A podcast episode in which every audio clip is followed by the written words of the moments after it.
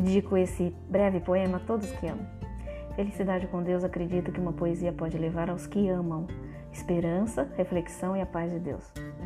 Nosso Pai não está fechado em templos frios, muito menos nos discursos de ódio e divisão de líderes fariseus e religiocratas.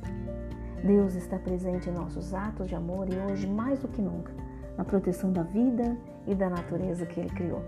Então ouça essa poesia maravilhosa chamada É Urgente o Amor, do poeta português Eugênio de Andrade, pseudônimo de José Fontinha. Envie aqueles que você ama e perceba como lentamente, mas com consistência, se espalha o amor. É urgente o amor. É urgente um barco no mar.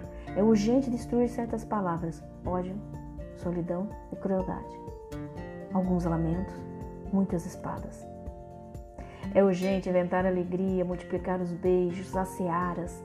É urgente descobrir rosas e rios em manhãs claras. Cai o silêncio nos ombros e a luz impura até doer.